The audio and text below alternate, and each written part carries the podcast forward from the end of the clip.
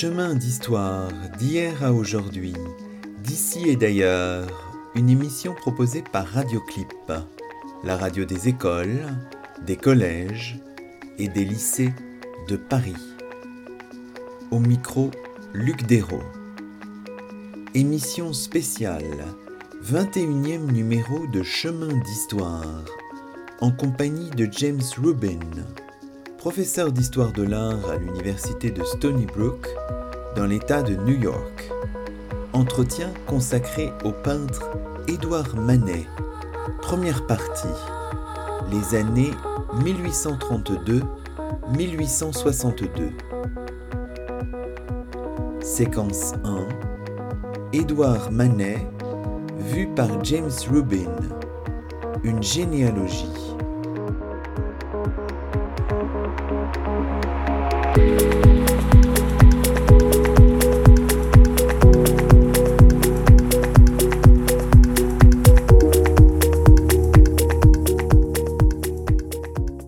James Rubin, vous, travaillez sur, euh, sur Manet depuis à peu près 25 ans.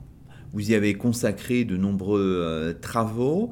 Quelle est l'origine, en quelque sorte, de votre intérêt pour, euh, le peintre Édouard Manet? L'origine, je pense, date de mes débuts en histoire de l'art, lorsque j'ai vu dans un cours euh, donné par un, professeur, un grand professeur, un grand historien d'art, Robert Herbert, dans un cours où il a montré, il parlait de Manet, il a montré des diapositives, d'une part du Déjeuner sur l'herbe, qui est un tableau assez mystérieux, et l'Olympia, qui est un tableau, euh, franchement, où, il y a une femme nue, mais pas comme les nus qu'on a l'habitude de voir en histoire de l'art, une, femme nue, qui euh, vous regarde dans les yeux. C'est la même chose, c'est le même modèle que dans le déjeuner sur l'herbe, où le, le, modèle aussi vous regarde droit dans les yeux. Et euh, c'était déroutant et c'était tellement direct, la présentation de la figure était tellement directe que euh, ça m'a fasciné. Oui. J'avoue que je n'ai pas poursuivi cet intérêt, euh, ce mystère euh, sur euh, ce mystère des, des tableaux de, de, Manet tout de suite, mais ça m'est toujours resté. Après euh, ces, ces, cours aux États-Unis, à la faculté aux États-Unis, je suis venu en France. J'avais décidé de faire de l'histoire de l'art. C'est aux États-Unis que j'ai découvert l'histoire de l'art. Ma mère m'avait amené dans les musées quand j'avais 8 ans, 10 ans, etc. Le musée de Boston est un musée très riche en impressionnistes et euh, en monnaie en particulier. Et apprendre qu'il y avait une, une, discipline, une science autour de cet art que j'adorais, ça me passionnait tellement que j'ai laissé tomber des études de droit. Oui. Euh, je suis venu en France, j'ai suivi des cours à la Sorbonne, à ce qu'on appelait à l'époque l'Institut d'art et d'archéologie, et j'ai passé beaucoup de temps avec des camarades dans les musées. Donc, le déjeuner sur l'herbe et l'Olympia sont devenus, disons, familiers. Euh, ce n'est pas que ça manquait de mystère, mais c'était comme des voisins et on s'habitue aux voisins euh, à leur euh, particularité. Donc, j'ai fait autre chose quand j'ai fait ma thèse. J'étais, avant de devenir historien d'art, j'étais historien. Et donc, le rapport entre l'art et la politique m'avait toujours fasciné. Quand j'étais euh, doctorant, j'ai travaillé sur la période révolutionnaire, David, et les élèves de David et les rapports avec la politique. Ensuite, je suis venu à Courbet et avec Courbet, j'ai commencé de nouveau à réfléchir sur Manet. Mon premier livre sur Courbet était sur Courbet et le philosophe social Proudhon. Et puis, euh, le passage à Manet me semblait évident dans le sens que la question de où commencer la modernité et est-ce que ça coïncide avec le, début de ce qu'on appelle l'avant-garde euh, La question se posait parce que pour moi et pour tout le monde, je pense, le côté contestataire et militant de Courbet était la première manifestation d'une vraie avant-garde. Et le mot euh, s'est inventé à peu près à cette époque, avec euh, les écrits de Saint-Simon, par exemple, Henri de Saint-Simon. Mais la question de l'avant-garde se confond avec la question de la modernité. Courbet, réaliste, représentait des sujets de son époque. Mais la modernité, c'était autre chose. C'était un phénomène plus parisien, défini plutôt par Baudelaire, qui connaissait Manet, bien sûr, qui allait aux Tuileries, qui était avec Manet lorsque Manet faisait des esquisses aux Tuileries, ils allaient au café ensemble discuter. Et ça, c'était autre chose que le réalisme de Courbet.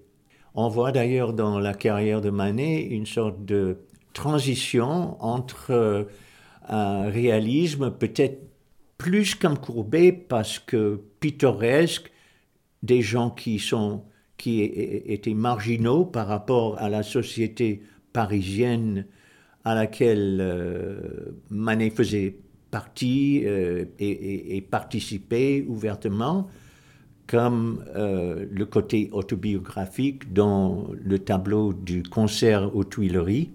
Alors pour moi, euh, cette question d'avant-garde et de, de modernité m'a amené à réfléchir plus sur les différences entre Courbet et Manet, ce que Manet devait à Courbet, ce qui les différenciait et le progrès de Manet euh, entre la période euh, où il s'établissait et la période où il, où il, a commencé à faire des tableaux qui ressemblent plus à l'impressionnisme comme on connaît l'impressionnisme, euh, art de la lumière, le plein air, etc.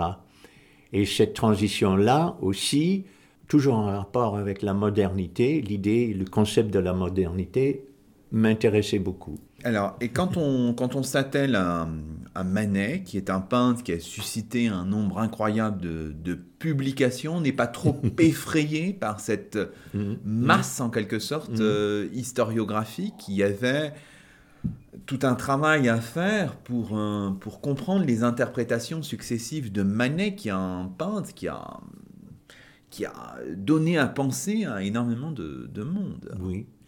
Ben, c'est justement, je, je voulais avoir mon mot à moi, ma façon de voir les choses. C'est vrai que c'est un peu après, plein d'écrits sur euh, Manet.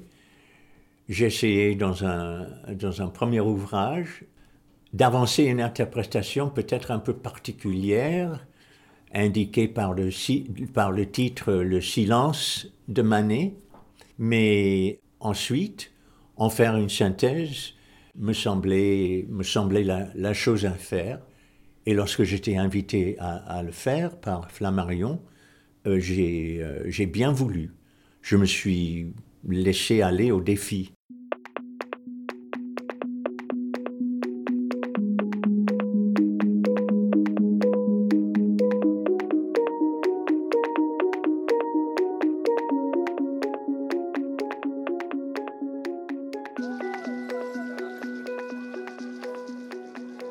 Chemin d'histoire sur Radio Clip, en compagnie de James Rubin, professeur d'histoire de l'art à l'université de Stony Brook. Entretien consacré au peintre Édouard Manet. Première partie, séquence 2, les débuts, de 1832 aux années 1850.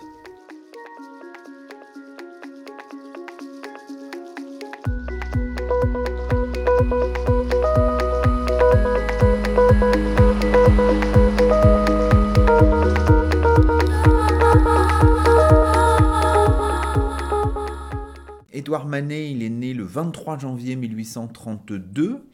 Donc ça veut dire, pour, euh, je le replace hein, dans le contexte pour les auditeurs, hein, euh, Monet, c'est, il est né en 1840, hein, Mhm, donc c'est, mhm. c'est quelques années avant, euh, avant Claude Monet. Donc né en 1832, son père Auguste est haut fonctionnaire au ministère de la Justice. Mhm. Sa mère, Eugénie euh, Désirée, est fille de diplomate, donc c'est un milieu euh, filleul du roi de Suède.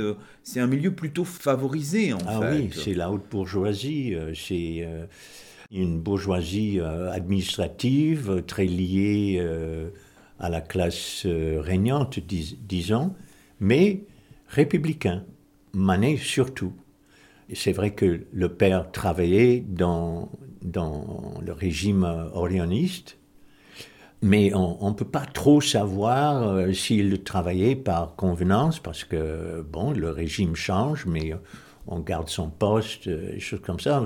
On ne sait pas très bien quelles étaient les attitudes euh, du père, mais les attitudes de Manet sont restées républicains. Eugène euh, et son frère, hein, né en 1833, euh, Gustave en 1835. Alors je les cite surtout parce que Eugène aura une importance, puisque c'est l'époux de, par la suite, hein, bien sûr, il se marie en 1874 de Berthe Morisot. Berthe Morisot, et on reviendra euh, bien sûr Mhm. sur les relations relativement Mhm. ambiguës entre Morisot d'une part et Édouard Manet d'autre part.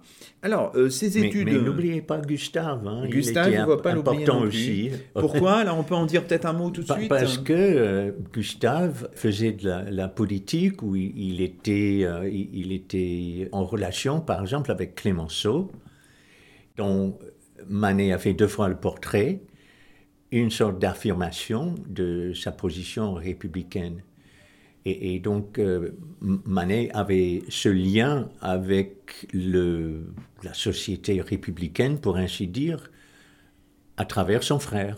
Oui, Oui. tout à fait. Là, on est dans les années 1870, hein, ce Mhm. portrait de, ces portraits de Clémenceau. Oui, oui. Alors, euh, si on revient un petit peu au début de Manet, on connaît un petit peu ses études, euh, euh, comment dirais-je, par exemple au collège Rollin, donc le lycée Jacques de Cour, euh, et sa rencontre avec Antonin Proust, qui est important. hein, Très important dans sa vie, oui. Et, et dans le milieu de l'art, euh, bien après le- la mort de Manet. Oui, oui. Mhm, mhm. Dans la, la manière dont on a connu finalement Manet, euh, Antonin Proust joue un rôle euh, très important. C'est un critique d'art hein, qui était un- important, puis qui a eu un rôle aussi politique. hein. Il a été euh, Ah oui, ministre. il hein. était dans, dans le ministère euh, des Arts, il était un fonctionnaire qui a beaucoup, euh, comment dit-on, a soutenu euh, l'art progressif euh, de l'époque. Ses études, les études de Manet, on les connaît un petit peu. On connaît aussi son double échec euh, à l'école navale euh, Mhm. en 1848-1849. On Mhm. connaît aussi son petit périple. hein. 1848-1849, il s'embarque sur un bateau-école qui fait route vers Rio. Mhm. Et on, on connaît un petit peu son voyage parce qu'il a, euh, il a comment réalisé à ce moment-là des dessins, des, Des carica- dessins, des caricatures. des caricatures ça, qui oui. sont euh, intéressantes. Mhm. Est-ce qu'on est qu'on connaît un petit peu, parce que évidemment les débuts c'est toujours un peu difficile, les origines de son, goût pour les, arts Est-ce qu'on a euh, des idées euh, Ou c'est un peu difficile à cerner tout ça? Je pense que ça a commencé avec son talent, qu'il il s'est découvert. Aussi, euh, son oncle, le frère de sa mère, l'a apparemment encouragé. Son oncle avait un, certain intérêt pour les arts, l'a donc encouragé. Et il a eu euh, aussi euh, un certain soutien au départ peut-être symbolique de sa mère. On ne sait pas vraiment si son père était contre, mais c'était plutôt normal qu'un fils de ce genre de famille aille dans une profession souvent militaire, gouvernementale, etc. Donc l'idée d'être artiste, c'était euh, pas évident, disons, pour une famille comme la famille Manet. Donc Manet a, a dû faire ces choses euh, comme le voyage naval, un peu pour accommoder son père et peut-être aussi pour, pour faire la démonstration finalement que ça ne lui allait pas. Mais on ne sait pas trop, on sait pas trop. Et, puis, naturellement, si on a le goût des arts, on, va au musée. Euh, mais si on, est progressif, on va peut-être questionner l'art des musées et l'art enseigné par l'académie. Il faut dire qu'ils habitaient tout près de l'école des beaux-arts et euh, son père connaissait le directeur de l'école des beaux-arts. On peut se demander si le choix du studio indépendant de Couture, de Thomas Couture, était un choix, euh, comment dirais-je, anti-paternel ou anti-établissement. Parce qu'il rejoint l'atelier donc de Thomas Couture euh, en 1849-1850. alors, il faut peut-être nous présenter un peu pour les auditeurs Thomas Couture, qui c'est à l'époque Qu'est-ce qu'il représente comme euh, courant artistique bah, il, y avait, il y avait des, des courants artistiques euh, qui, se, qui se présentaient simultanément. Il y avait certain nombre de très grands artistes à l'époque, nommément Delacroix, qui représentait à cette époque le romantisme, euh, c'était un peintre qu'on appelait coloriste, qui peignait dans la grande tradition coloriste de, Rubens. Et son opposant à l'époque, Jean-Dominique Ingres, qui était installé tout à fait et qui est devenu peut-être le, plus grand peintre de l'Académie, et qui prônait un style euh, très fini, très dessiné, c'est-à-dire euh, euh, c'était plutôt quelqu'un qui préférait la ligne, les contours, la définition des formes très nettes aux formes plus libres, plus peintes de façon plus spontanée de la croix. Pendant les années 40, un autre peintre, Gustave Courbet, est arrivé qui a donné l'essor à un troisième courant qui se faisait, appeler le réalisme. Et Courbet prônait quelque chose en fait de très logique et qui était précédé par, par exemple, la peinture espagnole, la peinture hollandaise, c'est-à-dire la peinture de son époque ce qu'il appelait, ou ce qu'on a appelé le réalisme. Et il le peignait dans un style aussi très direct, disons, et qui s'est fait interpréter tout de suite comme anti-académique. Et Courbet, pour des raisons de, publicité, euh, d'égoïsme, etc., il, prenait plaisir à confronter euh, l'établissement, l'académie, etc. En 1855, il euh, expose euh, sa fameuse exposition du réalisme en face de l'exposition universelle qui était organisée par le gouvernement. Lorsque son tableau, un, enterrement à an a été refusé par le gouvernement, il a décidé d'exposer ceux qui voulaient exposer dans une exposition indépendante. Donc, euh, ce genre de défi, tout cela a informé les, les débuts de Manet et l'individualité, l'originalité de Courbet a dû encourager Manet à suivre son chemin à lui, qui n'était pas exactement le chemin de Courbet, Courbet qui savait très bien qu'il confrontait les, euh, les conventions établies par euh, l'école des beaux-arts et les préférences euh, du gouvernement, Manet plutôt était, se disait étonné des refus qu'il a, subis de, des jurys du salon. Mais il a continué quand même. Et justement, son choix de couture, c'était d'un maître qui avait établi un studio indépendant de l'Académie et qui stylistiquement se trouvait euh, un peu entre ces autres courants, mais en plus qui avait une réputation politique républicaine. Donc il était d'une indépendance politique et euh, stylistique des autres. Et c'est quelqu'un aussi qui savait représenter les gens de son époque dans les portraits, dans des, tableaux de, figures, etc. Alors, les années 1850, donc on est sous le Second Empire, hein, évidemment. Mmh. Euh, mmh. Manet entreprend quelques voyages. Rappelons qu'il est tout de même tout jeune. Hein. Il est né en 1832, donc il a une vingtaine d'années. On le voit faire des voyages en 1852-53, puis en 1857-59, en Allemagne, en Autriche, en Italie, de nouveau en mmh. Italie. Mmh. Il prend un atelier rue Lavoisier en 1856 avec Alfred de Balleroy. Alors, euh, ce qui nous intéresse peut-être, ce qui intéresse l'auditeur, c'est vraiment ses premières grandes œuvres, ses premières œuvres. Et dans ces premières œuvres, dans votre ouvrage paru chez Flammarion, vous insistez notamment sur le buveur d'absinthe, hein, une œuvre qui est conservée aujourd'hui à mmh. Copenhague, hein, qui mmh. date mmh. de 1858-1859. Pourquoi cette, cette œuvre est importante dans les débuts de Manet? D'abord, on voit dans cette œuvre une sorte de transition stylistique entre couture et ce qui va devenir euh, plus propre euh, à Manet. On voit une figure euh, en plein pied, ce qui va devenir un, format pratiqué par Manet pendant toutes les années 60.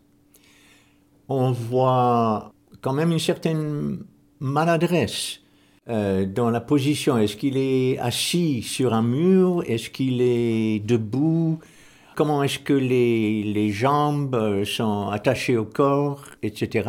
Dans le jeu des ombres aussi, hein, vous pointez éventuellement quelques... Oui, dans le, dans le jeu des ombres, ombres ce, n'est pas très spécifique, très précis, mais ça, ce n'est pas grave. Ce qui est problématique pour moi, euh, c'est la position les, les, des jambes, c'est le sentiment de l'espace. Donc c'est une, c'est une, euh, une œuvre de jeunesse, mais qui est très importante parce que ça révèle un intérêt pour un sujet qui est très contemporain. C'est la question des gens marginaux et l'alcoolisme, la bouteille vide au premier plan, par exemple.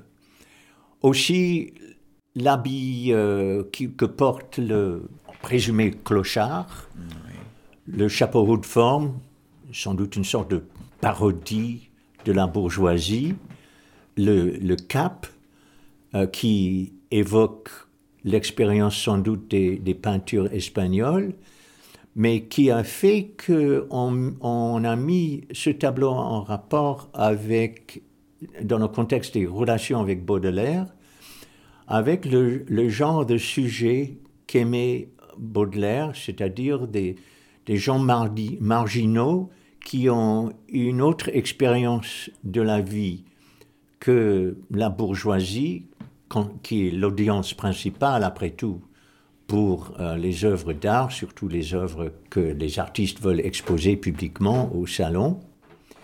Euh, une sorte de défi de trouver une certaine dignité, noblesse même, dans l'attitude du personnage qui fait penser à la poésie de Baudelaire, surtout où il parle d'un chiffonnier qui est comme un philosophe.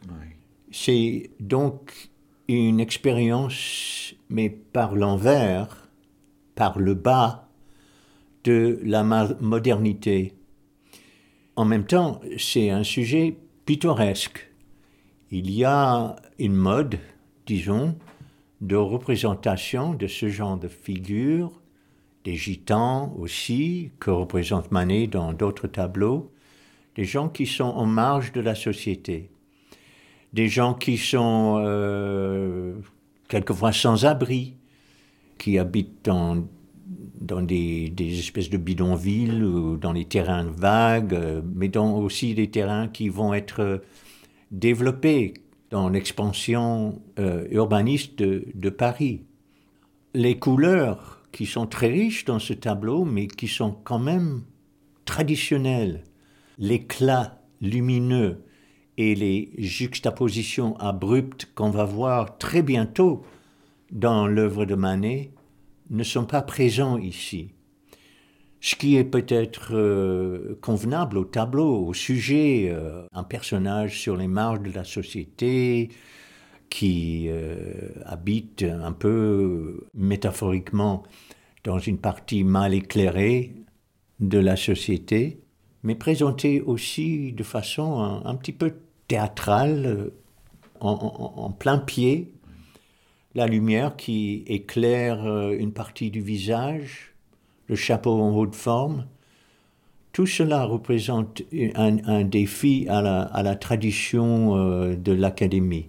Et on a dit que, étant donné les relations avec Baudelaire que ce tableau peut évoquer, et la position marginale que Baudelaire s'attribue aussi, que ce tableau montre une sympathie et peut-être une identification de l'artiste avec son modèle ou avec le poète qui parle de, gens marginaux comme ça dans ses poèmes. C'est un début euh, très courageux, mais un peu raté à cause des, des problèmes d'exécution qui ont donné l'excuse au jury de rejeter le tableau.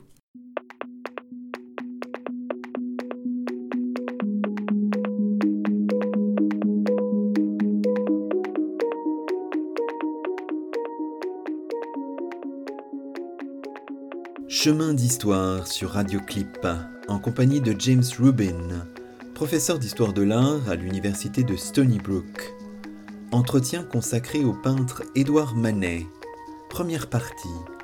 Séquence 3. L'année 1862. Peindre à 30 ans sous le Second Empire.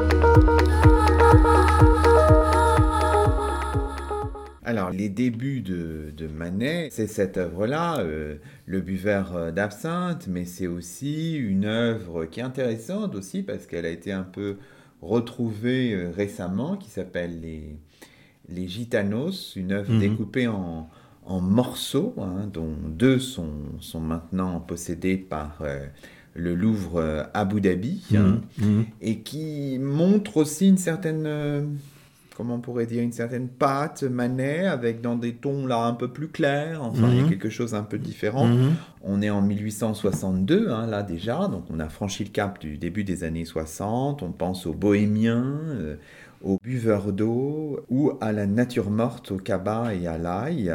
C'est la nature morte au cabas et à l'ail, ainsi que le bohémien, qui sont conservés maintenant à Abu Dhabi, au Louvre Abu Dhabi. On voit, oui, euh, l'éclaircissement du palais, mais on voit aussi un personnage qui est non seulement marginal, mais qui, avec son instrument de musique, est un personnage qu'on pouvait voir à Paris, des gens qui jouaient des instruments, qui faisaient la musique, des, des gitans, qui euh, faisaient des spectacles souvent impromptus, publics, il y avait une grande mode d'ailleurs euh, des Espagnols. Alors le bohémien, il y en avait, on, avait tendance à assimiler un peu euh, les gitans avec euh, les joueurs de guitare espagnols, qui était un tableau de Manet aussi, qui est au Metropolitan Museum,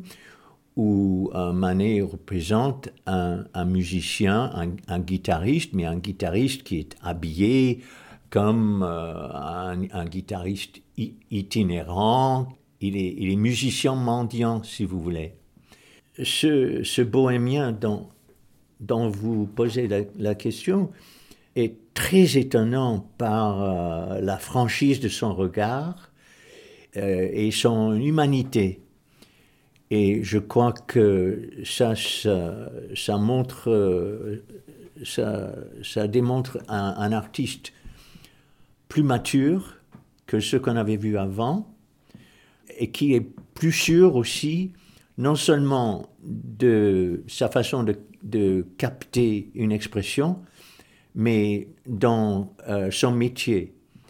Euh, le métier est très beau avec des, des, des grandes, euh, des grands coups de pinceau, une façon de manier la lumière vraiment maîtrisée par l'artiste, la subtilité du fond, la façon aussi... Bon, c'est vrai que le tableau est découpé, mais le découpage met en valeur la figure qui occupe pleinement le champ de vision qui fait face de façon confiante, disons, à son interlocuteur peintre. C'est une grande découverte. Alors justement, on a l'impression que ce, tout début des années 1860, ce sont des années un peu de, basculement, euh, vraiment, puisque là, les, les, œuvres se, se, multiplient, elles sont en plus de densité. Alors 1862 précisément, alors on va voir que c'est euh, la date d'une série d'œuvres très importante, mais c'est mhm. aussi peut-être dans la biographie mhm. de Manet, c'est la mort du père. Oui. Auguste, mhm. dont il qu'il avait représenté avec sa mère dans un tableau saisissant qui est conservé au musée d'Orsay à, Paris, qui s'appelle Monsieur et Madame euh, Auguste Manet, qu'il avait représenté en 1860, un grand tableau aussi déjà là. Hein. Mais la mort du père en 1862, c'est un, point de basculement aussi pour, euh, pour Édouard Manet lui-même. Je pense que c'est une libération, euh, surtout. Ce qu'on on a su reconnaître dans ce double portrait, c'est que le juge Manet était déjà paralysé. Donc il ne pouvait pas grand-chose euh, contre la carrière de son fils, sauf pour ainsi dire, moralement. Et euh, autant que Manet a pu respecter son père, la disparition de son père le libérait. Il avait eu avant le soutien de sa mère, mais c'était un peu derrière le dos de son papa. Et là, il a pu euh, se consacrer peut-être plus à la modernité prônée par Baudelaire dans le célèbre essai qui s'intitule Le peintre de la vie moderne, qui n'est pas sur Manet, mais Manet est devenu un peintre de la vie moderne à partir de 1862. Et ça se voit dans la comparaison entre un tableau qui s'appelle Le vieux musicien où il semble présenter sur l'estrade, l'un après l'autre, des influences précédentes, en évoquant les gitans, mais aussi la peinture espagnole, en reprenant peut-être de façon plus convaincante stylistiquement le, personnage de l'enceinte, avec euh, aussi des, des allusions au réalisme de Courbet. Et en même temps, il représente un tout autre genre d'assemblage, de, rassemblement, moins artificiel, parce que là, dans le vieux musicien, c'est une juxtaposition de motifs, de motifs pittoresques, et qui s'inspire encore de, de la peinture espagnole euh, en, pensant euh, à Velázquez. Mais dans un tableau qui, euh, en, fait, ce n'est pas un très grand tableau. La musique aux Tuileries. Mais c'est un tableau qui représente, du point de vue des dimensions, c'est-à-dire, c'est pas un très grand tableau, mais c'est un grand tableau dans le sens du panorama de la société de l'intelligentsia parisienne euh, réunie au Jardin des Tuileries de l'époque, inspiré peut-être par Courbet qui représentait euh, son milieu, mais son milieu provincial. Manet, pour Manet, c'est un milieu artistique. Il y a l'évocation de la musique, non seulement parce que c'est un concert, mais on ne voit pas l'orchestre, mais ils sont là en train de... C'est autant un lieu de rassemblement euh, d'un certain groupe de la société où il y a beaucoup d'amis de Manet. Il y a son frère, il y a Baudelaire, il y a, il y a le baron Taylor, il y a Fontaine-Latour, il y a euh, Alfred de Balleroy qui est son euh, camarade de studio. Il y a son père, il y a des femmes à la mode de, de l'époque. Donc, il représente son milieu, qui est un milieu parisien, favorisé, mais progressif en même temps. Et je crois que par ce genre de rassemblement, il ne faut pas oublier qu'il allait aux Tuileries avec Baudelaire, que Baudelaire en ce moment écrivait, finissait et cherchait un éditeur pour euh, le peintre de la vie moderne, et que le style de Manet en peinture à l'huile évoque, dans certains passages, les aquarelles de Constantin Guis, illustrateur, qui était le sujet de l'essai de Baudelaire, le peintre de la vie moderne. Donc avec la musique aux Tuileries là, de 1862 dont vous venez de parler, que vous avez confronté avec le vieux musicien de 1862 mhm. aussi, le vieux mhm. musicien qui est à mhm. Washington, la musique aux Tuileries qui est à Londres, à la National Gallery, on, franchit un cap en fait. Vous dites qu'on passe de l'ancien réalisme au réalisme nouveau. Moderne. Moderne. Et urbain, c'est ça. La différence euh, essentielle, je pense, entre Manet et Courbet, enfin, il y a deux, deux différences essentielles. D'abord, c'est euh, l'éclaircissement du palais, qui représente aussi une sorte de, modernisation de la peinture, des couleurs qui, qui, ressemblent moins à une tradition picturale et plus à la perception, disons, actuelle, aux couleurs qu'on emploierait euh, dans, par exemple, des esquisses de plein air, et des sujets, maintenant des thèmes modernes et situés dans euh, la ville qui symbolisait internationalement euh, la culture moderne. Une ville qui se faisait rénover sous Haussmann, une ville où une, nouvelle culture fleurissait, les cafés, les loisirs, l'élégance de la mode, de la bourgeoisie, etc. Et il introduit ce, monde moderne pour la première fois dans ce tableau, la musique aux Tuileries. Alors, donc 1862, donc on disait à la fin de l'année, hein, c'est la mort du père, ces deux tableaux qu'on vient de commenter, le vieux musicien, la musique aux Tuileries, le portrait de la maîtresse de Baudelaire aussi, euh, oui, Jeanne Duval, oui, conservée aujourd'hui à Budapest, hein, qui est mhm. très très impressionnant avec cette, cette robe qui prend mhm. une place mhm. euh, totalement gigantesque dans le, dans le tableau. Hein.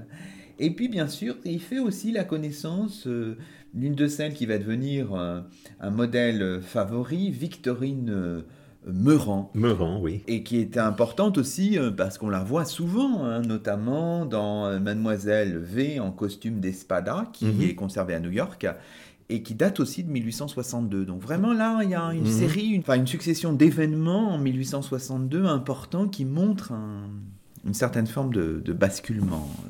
Il représente des, gens par exemple, il y a devant mes yeux la chanteuse des rues. C'est quelqu'un qui sortait d'un café et avec euh, son instrument de musique, euh, apparemment elle s'accompagnait, elle mange des cerises, c'est une, pose très originale. Euh, une musicienne qui et une chanteuse qui ne chante pas, qui, qui ne joue pas à son instrument, simplement qui sort euh, peut-être d'un bar ou d'une épicerie où elle a acheté des cerises. Un, personnage sans doute marginal, mais moderne, habillé à, la moderne, avec une, robe euh, de, de, la, ou qui évoque au moins la mode.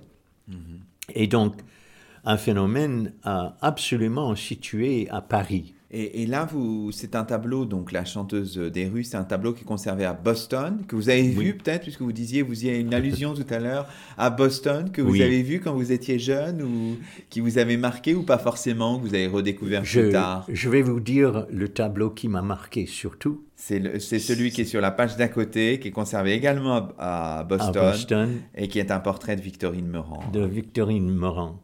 Et ce qui m'a frappé surtout, c'était la juxtaposition de noir et de blanc, la franchise de la façon de représenter le contraste entre le côté éclairé, enfin la face, la figure éclairée et l'ombre sur les joues, sur la joue et le menton. On voit, si on regarde de près, on voit très bien comment il a manié la pâte et aussi dans les cheveux, euh, c'est-à-dire la, franchise du pinceau et, comment dirais-je, la, présence, la tonalité de la couleur, ce ruban violet. J'ai toujours trouvé ça absolument magnifique, magnifique. Et même euh, épatant, la façon de, de peindre de façon ouvert et lâche. C'est fait avec une certaine forme de liberté, en de, fait. De liberté et de précision en même temps. En même temps il, il faut un grand talent pour faire ça. Et, mais la façon d'arriver à représenter avec précision, avec du moins ce qu'on. un effet de précision, et en même temps de montrer si franchement comment c'est fait il ne déguise pas, il ne cache pas son métier. En même temps qu'on réagit à la présence d'un personnage, on réagit aussi à la façon dont cette personne est. Et il y a un artifice pictural, euh, un métier derrière, et Manet n'hésite pas à le montrer, à montrer que tout réalisme est quand même créé par le peintre. Et c'est là-dedans qu'on va de la modernité dans le modernisme, qui est une autre partie, une autre, un autre aspect de l'avant-garde. Et euh, cette euh, conscience ou, ou, la façon dont ces tableaux révèlent le processus de sa création est très important dans le fondement du modernisme et fait partie, une partie essentielle de l'expérience des tableaux de Manet, ce qui finalement est, est une des, des, concepts ou des effets clés de ces effets euh, un peu spécial, déroutants de ces tableaux. C'était le 21e numéro de Chemin d'Histoire, une émission proposée par Radioclip la radio des écoles, des collèges et des lycées de Paris. Nous étions en compagnie de James Rubin, professeur d'histoire de l'art à l'université de Stony Brook, dans l'État de New York. Nous évoquions la figure du peintre Édouard Manet. Ce premier épisode, consacré aux années 1832-1862, pourra être prolongé par un autre numéro de Chemin d'Histoire évoquant cette fois la période 1863-1883. À très bientôt sur nos ondes. Thank you.